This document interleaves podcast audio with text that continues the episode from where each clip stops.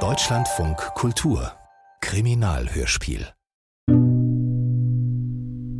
Die dritte Frau wird er ein knappes Jahr später in dem Café treffen, in dem er einmal mit dir gewesen ist, Orna.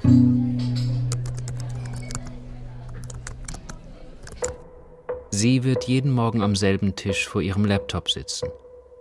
Er wird anfangs nur zweimal die Woche in das Café kommen, auf dem Weg ins Büro. Zu einem ersten Gespräch wird es so kommen. Ich habe gesehen, dass Sie zum Rauchen rausgehen. Darf ich Sie um eine Zigarette bitten? Da haben Sie Glück.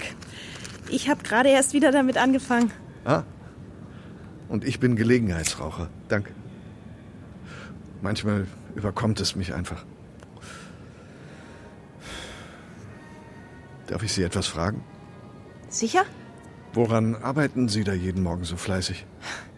An meiner Masterarbeit. Ach. Ich weiß, für eine Studentin bin ich eigentlich zu alt. Das haben Sie gesagt. Übrigens, ich bin Giel. Freut mich. Ich bin Ella. Von da an wird er fast jeden Morgen ins Café kommen. Und sie wird ihm ein Zeichen geben, wenn sie zum Rauchen nach draußen geht. Diesmal wird von Anfang an klar sein, dass sie beide verheiratet sind. Er wird einen Ehering tragen und sie wird viel über ihren Mann und ihre drei kleinen Töchter reden. 3 von Dror Mishani aus dem Hebräischen von Markus Lemke Hörspielbearbeitung und Regie Irene Schuck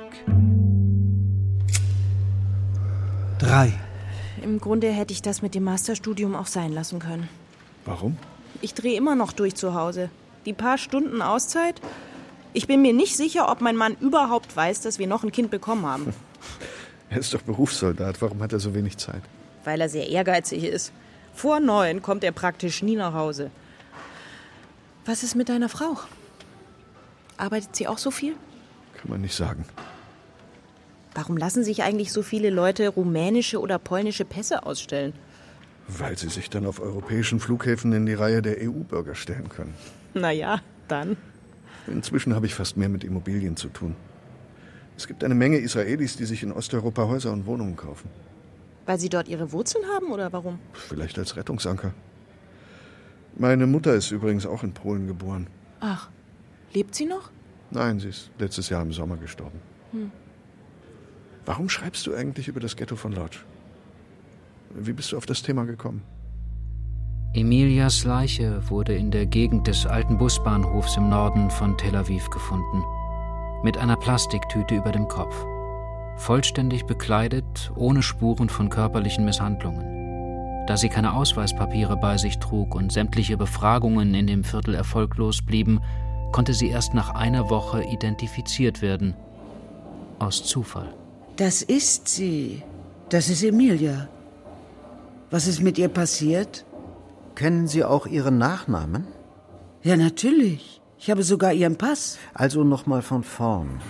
Sie sind in Bad Jam aufs Revier gegangen, um diese Emilia anzuzeigen. Ja, und die haben mich zu Ihnen geschickt. Warum die Anzeige? Sie hat uns bestohlen. Also meine Mutter. Sie wollte mit dem Schmuck und dem Geld das Land verlassen. Woher wissen Sie das? Die Zeugenaussage von Adinas Tochter führte die Kriminalpolizei zu der Annahme, dass Emilia sich aus Verzweiflung, aus Angst vor der Polizei das Leben genommen hatte. Doch weil Aharoni ein gründlicher Ermittler war, befragte er das Personal des Seniorenheims und erfuhr, dass sie regelmäßig in Jaffa die Messe besucht hatte. Natürlich kenne ich diese Frau. Das ist Emilia. Hm. Was ist mit ihr? Ich habe mir Sorgen gemacht, sie war lange nicht hier. Sie ist tot. Nein. Wie es aussieht, hat sie sich umgebracht. Das kann nicht sein. Wieso sind Sie sich da so sicher? Das glauben Sie? Nein, auf keinen Fall. Der junge polnische Priester war der erste Mensch, der ehrlich betroffen wirkte, als er von Emilias Tod erfuhr. Sie hat ein sehr einsames Leben geführt, aber sie war in einem Prozess der Suche und des Entdeckens. Wir haben sehr viel darüber gesprochen. Jeden Sonntag. Über Ostern war ich bei meiner Familie in Polen. Es müsste etwas Außergewöhnliches passiert sein in den zwei Wochen. Sie hat offenbar der alten Dame, die sie betreut hat, Geld und Schmuck gestohlen. Wissen Sie etwas darüber? Nein. Sie hat regelmäßig viel Geld in den Kollektenkorb gelegt. Und sie wollte nicht zur Beichte gehen. Aber ich dachte, dass sie etwas anderes vor mir verbirgt. Sie hatte angefangen, sich mit einem Mann zu treffen. Eigentlich hat sie für ihn gearbeitet. Als Putzkraft. Wissen Sie, wer dieser Mann war? Ja. Der Sohn des alten Mannes, den sie die ersten zwei Jahre in Israel gepflegt hat. Der alte hieß Nahum. Das weiß ich noch. Hm. Der Sohn müsste doch zu finden sein, oder? Es gibt einfach Grenzen, Giel. Und die sollten wir nicht überschreiten. Eines Morgens wird er ihr vorschlagen, zusammen zu Mittag zu essen, und sie wird ablehnen. Er wird nicht drängen, aber einige Tage nicht ins Café kommen. Heißt das, das war's? Wenn wir uns nicht zum Mittagessen treffen, treffen wir uns gar nicht mehr? Also lässt sie sich darauf ein. Eine Woche später, an einem Mittwoch Anfang März, werden sie in einem Fischrestaurant am Meer essen. Trotz des frühlingshaften Tages sitzen sie drinnen, um nicht gesehen zu werden. Also los, erzähl mir, wie lange du deine Frau schon betrügst. Wow, was für eine Gesprächseröffnung. Seit ein paar Jahren. Aber sehr viel seltener, als du vielleicht denkst. Was heißt selten? Es gab zwei oder drei Geschichten, die zu einer Art Beziehung wurden. Hm. Hat deine Frau keinen Verdacht? Wahrscheinlich schon. Sie schaut weg. Sie ist wirtschaftlich von mir abhängig. Und du? Im Leben nicht. Und warum bist du denn hier? Vielleicht aus reiner Neugier? Neugier auf was? Auf dich. Du scheinst mir ein sonderbarer Mann zu sein, Gil. Wieso? Aber wahrscheinlich noch mehr auf mich selbst. Was ich empfinden oder nicht empfinden kann. Wieso sonderbar? Kommt mir irgendwie so vor. Auf jeden Fall ist Avner der eifersüchtigste Mann auf der Welt. Undenkbar, dass er so etwas schlucken würde. Was könnte er dir denn tun? Er, er würde alles beenden. Mir nie verzeihen. Klingt das nicht beängstigend genug für dich? Eine Zeit lang werden sie über andere Dinge sprechen, über seine Tochter Noah, die inzwischen bei der Armee ist. Aber dann wird sie ihn ausfragen, wie das praktisch abläuft mit seinen Affären und ihm dabei zuhören wie ein kleines Mädchen, das gerade die wichtigsten Dinge in seinem Leben erfährt. Nein, keine Stundenhotels. Man mietet sich einfach irgendwo ein Zimmer für eine Nacht. Außerdem habe ich eine Wohnung in Givertheim, die nur manchmal an Touristen vermietet ist. Ah. Ich bin mit den Frauen sogar schon verreist. Wirklich? Übers Wochenende. Oder ins Ausland für ein paar Tage. Nach Zypern oder Bukarest.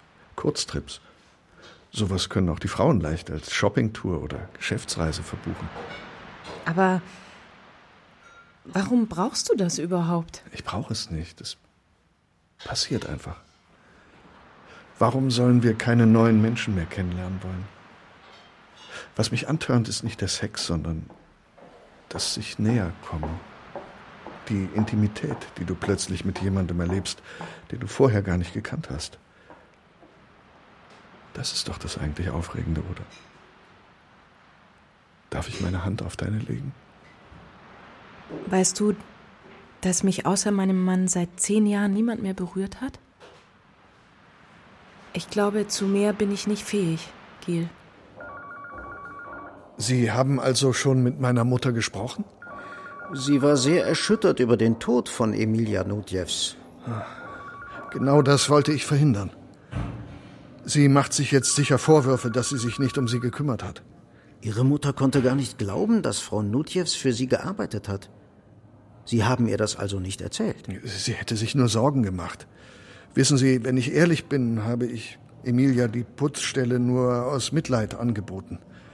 Sie war so verzweifelt. Sie schien in einer echten Notsituation zu sein.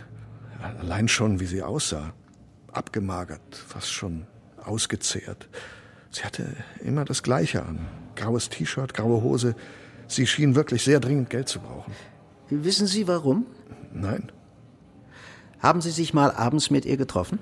Natürlich nicht. Wie kommen Sie darauf? Wir haben eine Zeugenaussage. Frau Nudjews hätte sich abends manchmal aus dem Heim fortgestohlen. Wäre dann gekleidet gewesen wie zu einem Date. Sie soll sich mit einem Mann getroffen haben. Verstehe. Ich habe mit ihr telefoniert, um die Termine abzusprechen. Nur einmal war ich zusammen mit ihr in der Wohnung. Der Schlüssel lag dann immer im Sicherungskasten. Dort habe ich auch den Umschlag mit dem Geld für sie deponiert. Hatte Emilia ein Mobiltelefon? Natürlich, sie hat mich ja angerufen. Haben Sie denn irgendeine Vermutung, was passiert sein könnte? Wir haben aus Lettland noch zu wenig Informationen. Aber vielleicht hatte sie Schulden oder wurde unter Druck gesetzt. Das würde es auch erklären. Was? Sie hat einmal gesagt, sie würde für mich mehr als nur putzen, wenn ich dafür zahle. Wirklich unangenehm. In dieser beschissenen Gegend rund um den Busbahnhof gibt es viele Frauen, die sich aus Not prostituieren. Ja, verstehen Sie jetzt, warum ich meiner Mutter nichts erzählt habe? Seit dem Tod meines Vaters hat sie keinen Lebenswillen mehr. Für Aharoni war der Fall jetzt weitgehend klar. Emilia Nutjevs schien eine schwere seelische Krise durchgemacht zu haben. Trotzdem gab es offene Fragen, und weil die Polizei in Riga noch immer nicht geantwortet hatte, listete er alle Punkte, die noch zu klären waren, fein säuberlich in der Akte auf. Kurze Zeit später wurde er befördert und in den Charon-Distrikt versetzt. Warum kommst du nicht mehr in unser Café? Habe ich dir was getan? Ella? Woher hast du meine Nummer? Äh, sei mir nicht böse. Ich hab gehört, wie du sie mal weitergegeben hast. Ich kann jetzt nicht sprechen. Erklär mir bitte, warum du nicht mehr kommst. Meine Tagesmutter ist krank. Ich bin allein mit den Mädchen zu Hause. Aber du bist doch jetzt nicht zu Hause. Ich muss aufhören. Wir sehen uns morgen früh. Er wird sich von nun an anders verhalten. Wagemutiger, verzweifelter. Er will nicht kampflos auf sie verzichten. Er wird sogar kaum noch lügen. Als wäre er nicht mehr der, den ihr beide gekannt habt. Bist du wahnsinnig geworden? Warum rufst du mich an, wenn du weißt, dass mein Mann zu Hause ist? Willst du mich umbringen? Du warst nicht im Café. Gil, am Abend kannst du nicht bei mir anrufen. Ich weiß, das ist irrational, aber ich habe das Gefühl, dass Avner Bescheid weiß. Ich schaue meine Töchter an und krieg Panik. Du verstehst das nicht, deine sind schon erwachsen. Das Ganze wächst mir über den Kopf. Ella. Und, und dann sage ich mir wieder, dass ich nichts Schlimmes getan habe und dass ich es einfach genieße, wenn sich endlich jemand für mein Leben interessiert. Also warum bin ich so panisch? Warum habe ich so eine verdammte Angst vor mir selbst? Kannst du mir das erklären? Einige Tage lang werden sie sich im Café nur E-Mails schreiben, von Tisch zu Tisch, wie Schüler, die heimlich Zettel hin und her wandern lassen. Er wird sie fragen, ob ihre Arbeit Fortschritte macht. Und sie wird ihm schreiben, dass sie das nur hoffen kann. Weil sie sich den Toten verpflichtet fühlt. Weil es ihr vorkommt, als würden sie darum bitten, sie nicht zu vergessen. Sie meinen Emilia Nudjevs? Ja, sie war die Pflegerin meiner Mutter. Wie kann man nur auf die Idee kommen, sich selbst zu ersticken? Ein neuer Kollege bearbeitet den Fall. Er ist heute nicht da. Ich kann mir nicht noch einmal die Zeit nehmen. Also meine Mutter ist inzwischen gestorben. Mein Beileid. Beim Ausmisten ihres Apartments habe ich diesen Karton gefunden. Er muss Emilia gehört haben. Es war Zufall, dass Orna Benchamo Dienst hatte, als Chava ein halbes Jahr nach ihrer ersten Aussage noch einmal auf dem Revier erschien. Orna war erst ein paar Tage aus ihrem Mutterschaftsurlaub zurück und hatte noch keine Kinderfrau gefunden. Ich habe gehofft, in dem Karton die Sachen zu finden, die sie meiner Mutter gestohlen hat. Aber es sind nur billige Haushaltsgegenstände drin.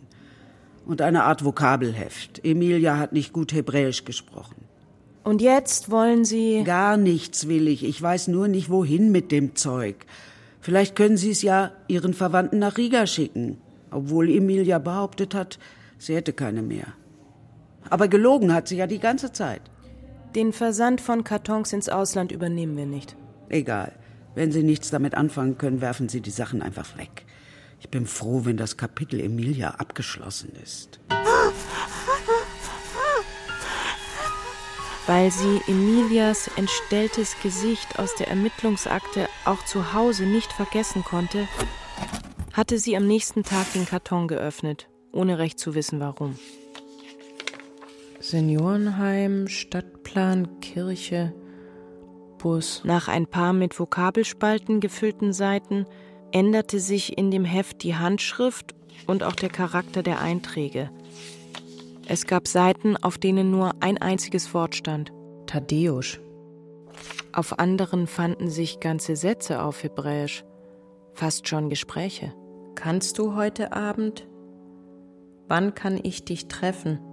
Ich sehne mich nach deinem Geruch, Emilia. Auf einer der letzten Seiten stieß sie auf ihren eigenen Vornamen, Orna. Wann hast du das letzte Mal richtige Ferien gehabt? Ein paar Tage nur für dich. Bitte, Gil. Ich kann nicht mit dir verreisen. Was soll ich denn meinem Mann erzählen? Die langen Pessachferien werden bevorstehen, in denen er im Jahr zuvor mit dir, Emilia, nach Riga reisen wollte. Wegen den ersten heißen Tagen wird die Terrasse des Cafés gut besucht sein, nur die beiden halten sich im Innenbereich auf. Fährst du dann alleine nach Warschau? Wenn ich nicht mitkomme? Was soll das heißen? Ich nehme an, ich bin nicht die einzige verheiratete Frau, der du vorschlägst, mit dir ins Ausland zu reisen. Du hast selbst gesagt, dass du das schon gemacht hast. Denkst du wirklich, ich treffe mich jetzt noch mit anderen Frauen? Tut mir leid. So habe ich es nicht gemeint. Mir ist es wirklich ernst mit dir. Für mich hat sich so viel verändert, seit wir uns kennen. Wie würden wir das denn machen? Etwa gemeinsam in einem Taxi zum Flughafen fahren? Ich würde äh, ein, zwei Tage vor dir fliegen. Ich könnte meine Arbeiten erledigen, dann kommst du nach und wir haben Zeit füreinander. Und dort? Was dort? Würden wir im selben Hotel schlafen? In einem Zimmer? Macht man das gewöhnlich so? Es hängt von dir ab. Es gibt genügend Hotels in Warschau. Schade, dass du solche Angst vor deinem Mann hast. Von Warschau aus wird er Fotos schicken. Die Altstadt bei Nacht, die rote Jesuitenkirche, Pferdedroschken. Und sie wird ihm schreiben, dass sie den perfekten Vorwand für eine gemeinsame Reise gefunden hat. Aber was hat dich denn umgestimmt? Ich kann nicht mehr nur in Angst leben. Ich muss mich einfach trauen. Und ich glaube, Avner hat es geschluckt. Seine spontane Reaktion war, wir könnten doch alle zusammenfahren. Mit den Kindern. Aber das habe ich ihm ausgeredet. Schließlich muss ich in Warschau den ganzen Tag in der Bibliothek sitzen, um die Originaldokumente zu sichten. Sehr gut.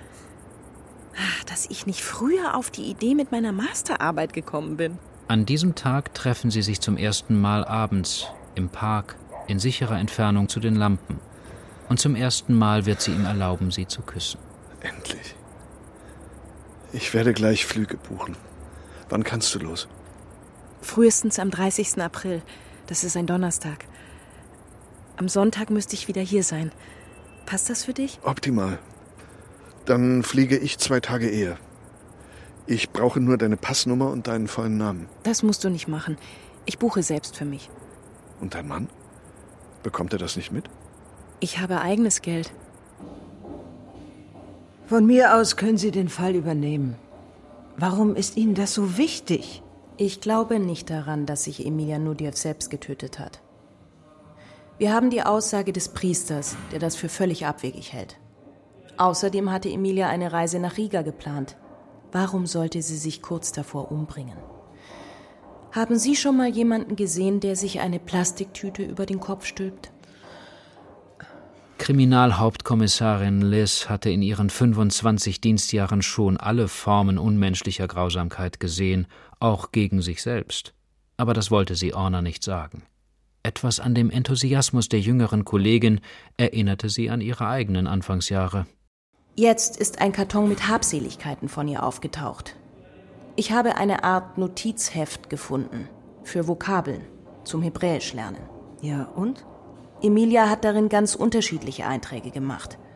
Aus einem ergibt sich der Bezug zu dem Selbstmord einer anderen Frau, Orna Asran, die tot in einem Hotel in Bukarest aufgefunden wurde. Sieht so aus, als hätte Emilia Nudjevs eine alte Zeitungsmeldung abgeschrieben. Das verstehe ich nicht. Das beweist doch eher, dass sie das Thema Selbstmord sehr beschäftigt hat. Hab ich auch gedacht. Aber dann habe ich mir den Fall von Orna Asran angesehen. Jeder aus ihrem Umfeld hat damals gesagt, dass es kein Selbstmord gewesen sein kann. Genau wie dieser Priester bei Emilia. Ist das nicht sonderbar? Wie ist sie gestorben? Auch durch Ersticken, aber mit einem Stromkabel. Es gibt noch eine andere Übereinstimmung. In dem Notizheft steht eine Adresse von einem Hotel in Bukarest. Dasselbe Hotel? Nein, das nicht. Dieser erste Selbstmord. Haben wir da irgendwie ermittelt? Nur die Polizei in Bukarest. Obwohl die Familie es immer gefordert hat. Danke, dass Sie kommen konnten. Ich bin froh, wenn die Polizei endlich etwas unternimmt. Was wollen Sie von mir wissen? Schon zwei Tage später sitzt ihr ein zierlicher Mann gegenüber, dessen lange Haare von einem Gummiband zusammengehalten werden. Du würdest dich wundern, Orna, wie grau Ronens Haare geworden sind in diesen zwei Jahren. In den Ermittlungsberichten aus Rumänien steht, Sie seien der Ehemann von Orna Asran. Das war ich. Wir haben uns ein Dreivierteljahr vor ihrem Tod scheiden lassen. Aber. Es kann sein, dass ich mich in Bukarest als ihr Mann ausgegeben habe. Mir war wichtig, dass die wissen, dass Orna eine Familie hinter sich hat. Dass wir nicht zulassen, dass der Mörder davonkommt. Der Mörder? Orna hat sich nicht umgebracht. Das ist Wahnsinn, so etwas zu glauben. Sie hätte Iran nie alleine gelassen, niemals. Aber allein gelassen hat sie ihn. Sie ist nach Bukarest gereist. Weil Sie nach Israel gekommen waren, um ihr Iran wegzunehmen? Woher haben Sie das? Ich bin nach Israel gekommen, um Iran zu sehen, ein paar Tage mit ihm zu verbringen. Er sollte seine neuen Geschwister kennenlernen. Warum ist Orna nach Bukarest gereist? Ich habe keine Ahnung. Uns hat sie damals gesagt, um ein paar Tage auszuspannen. Eine Kurzreise. So wie früher als Stewardess. Sie hat Iran eine Abschiedsnachricht geschickt. Das weiß ich. Sie hat ihm geschrieben, dass sie nach allem, was passiert ist, nicht weiterleben kann. Aber was ist denn passiert? Würden Sie so etwas Ihrem Sohn schreiben? Und was ist mit Ihrem Mobiltelefon? Es ist nicht wieder aufgetaucht, einfach verschwunden. Sie schickt eine Abschiedsbotschaft, bringt sich um und dann verschwindet ihr Telefon. Dann die Geschenke. Sie hat für Iran Geschenke gekauft. An dem Abend noch mit ihm telefoniert ihm davon erzählt. Macht man das, kurz bevor man sich umbringt? Kann es sein, dass Orna dort jemanden kennengelernt hat, dass sie einen Mann mit auf ihr Zimmer genommen hat? Kann sein. Aber nein, eigentlich sieht ihr das gar nicht ähnlich. Und hier? Hatte sie jemanden? Einen Geliebten? Einen Freund? Davon weiß ich nichts. Hat sie jemals den Namen Tadeusz erwähnt? Nein. Und Nachum? Oder Gil? Nein. Warum fragen Sie nach diesen Namen? Lebt Iran jetzt bei Ihnen? Ja. Wir leben alle wieder in Israel. Iran sollte nicht auch noch in ein fremdes Land. Meinen Sie, ich könnte mal mit ihm reden? Ich weiß nicht. Warum? Vielleicht kann er sich an etwas erinnern. Ich möchte das seinen Psychologen fragen. Er könnte bei dem Gespräch dabei sein. Ob es gut ist, Iran wieder damit zu konfrontieren? Kommst du heute nicht ins Café? Bist du auf der Flucht vor der Polizei? Drei Tage vor der geplanten Reise wird in zwei Tageszeitungen ein kurzer Bericht erscheinen. Rumänische Polizei untersucht Tod einer Israelin neu. Mord in Bukarester Hotel als Freitod inszeniert? Ein Phantombild wird den Mann zeigen, mit dem Orna Asran in dem Hotel gesehen worden sein soll. Sag mal, das bist nicht zufällig du?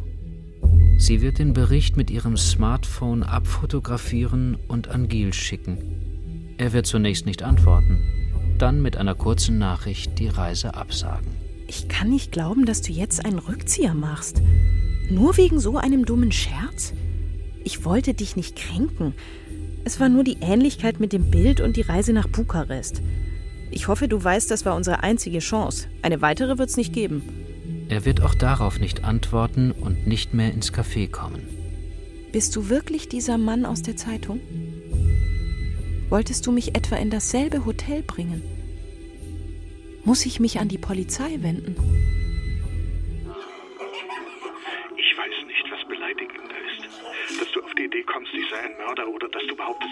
Dem Mann in der Zeitung ähnlich. Ich kann jetzt nicht sprechen. Ich muss dich sehen, Ella. Jetzt plötzlich? Ich möchte dir alles erklären. Ich hatte in den letzten Tagen einen Überraschungsbesuch vom Finanzamt. Es tut mir doch selbst so leid, nicht mit dir verreisen zu können. Bitte lass uns morgen treffen. Am Wochenende? Ich sehne mich so nach dir. Du bist verrückt. Du weißt, dass nicht nur du mir drohen kannst. Was wird dein Mann wohl sagen, wenn er unsere Mails zu sehen bekommt? Also gut. Morgen um drei. Und wo? Im Park? Das geht nicht. Das ist viel zu gefährlich. Dann komm nach Givertheim in meine Wohnung. Eran und ich haben schon ein wenig geredet, dass die Polizei noch mal untersuchen will, was damals passiert ist. Deshalb möchte ich dir ein paar Fragen stellen. Kannst du mir noch mal erzählen, was deine Mutter in eurem letzten Telefonat gesagt hat? Wir haben über Skype gesprochen. Sie hat mir Geschenke gezeigt. Ein echtes Holzschwert war dabei.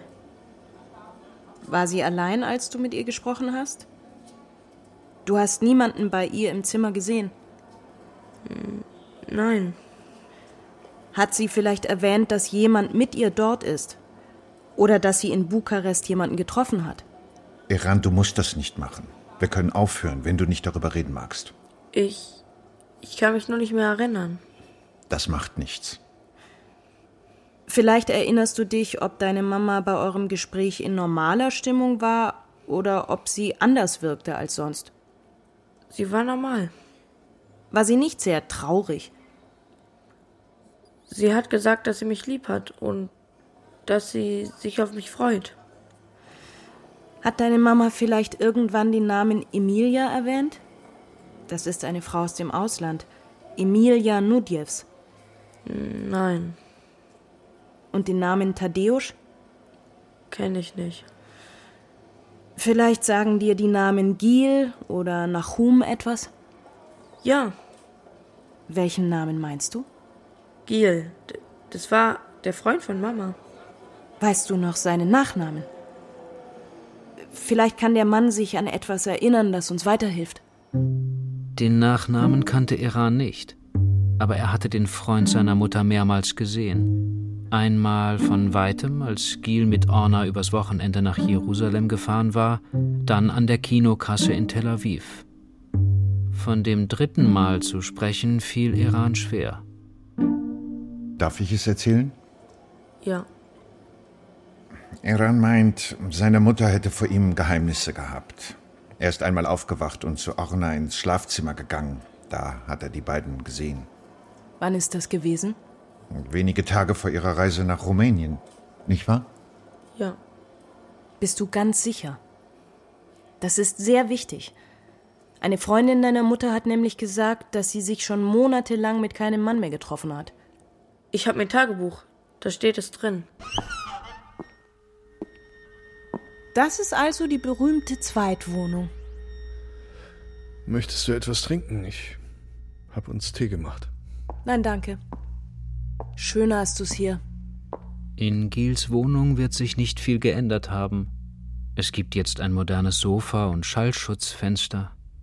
Aber auf dem Wohnzimmertisch wird immer noch die bestickte Decke liegen, die Emilia mitgebracht hat. Warum hast du mir gedroht? Du hast gesagt, du kannst unsere Mails meinem Mann zeigen. Ja, ich wollte dich einfach sehen. Es tut mir leid, dass ich die Reise absagen musste. Ich hatte wirklich keine andere Wahl. Lass uns das bitte nachholen. Unsere Geschichte ist vorbei, Gil. Ich glaube dir kein Wort mehr. Ich bin nur gekommen, um das hier richtig zu Ende zu bringen. Kannst du mir nicht verzeihen?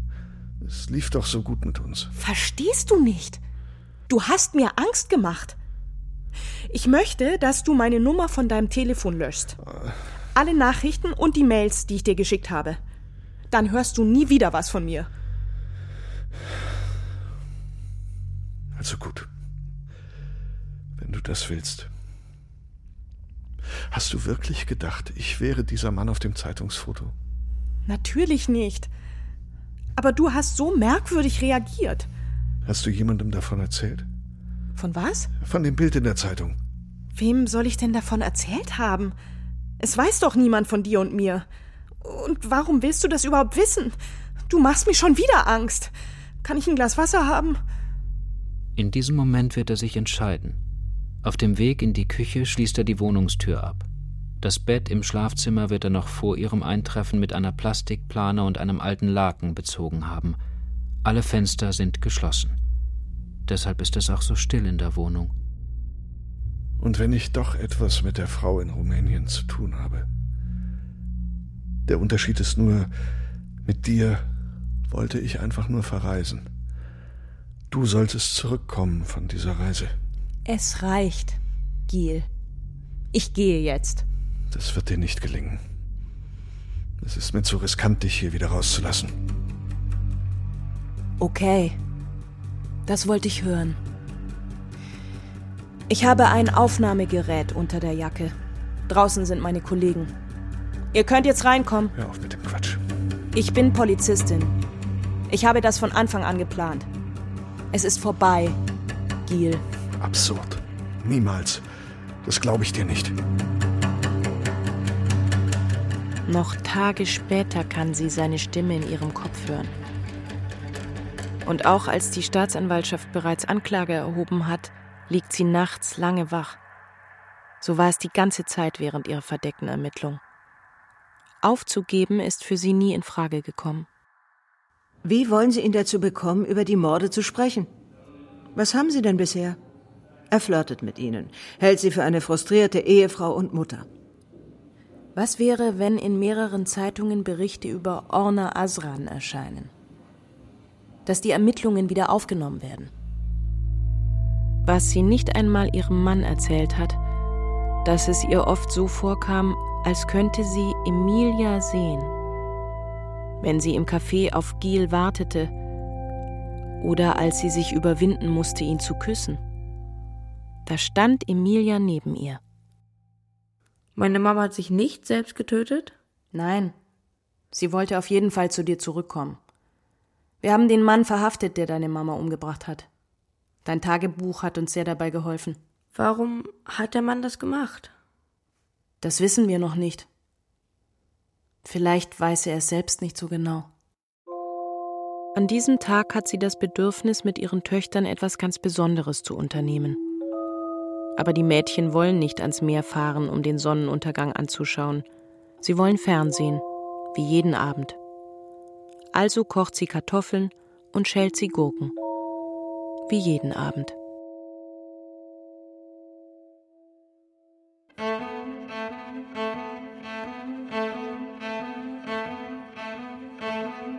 Drei. Von Dror Meshani. Aus dem Hebräischen von Markus Lemke. Teil 3 Es spielten Orna Eller, Maike Droste, Giel, Matthias Brandt, Erzähler Torben Kessler. In weiteren Rollen Patrick Güldenberg, Tina Engel, Wolfgang Pregler, Maria Hartmann, Christoph Gavenda, Bernd Moss und Jack Triebel. Ton und Technik Thomas Monajan und Susanne Bayer. Regieassistenz Johanna Tirntal. Bearbeitung und Regie Irene Schuck. Produktion Deutschlandfunk Kultur 2020. Dramaturgie Jakob Schumann.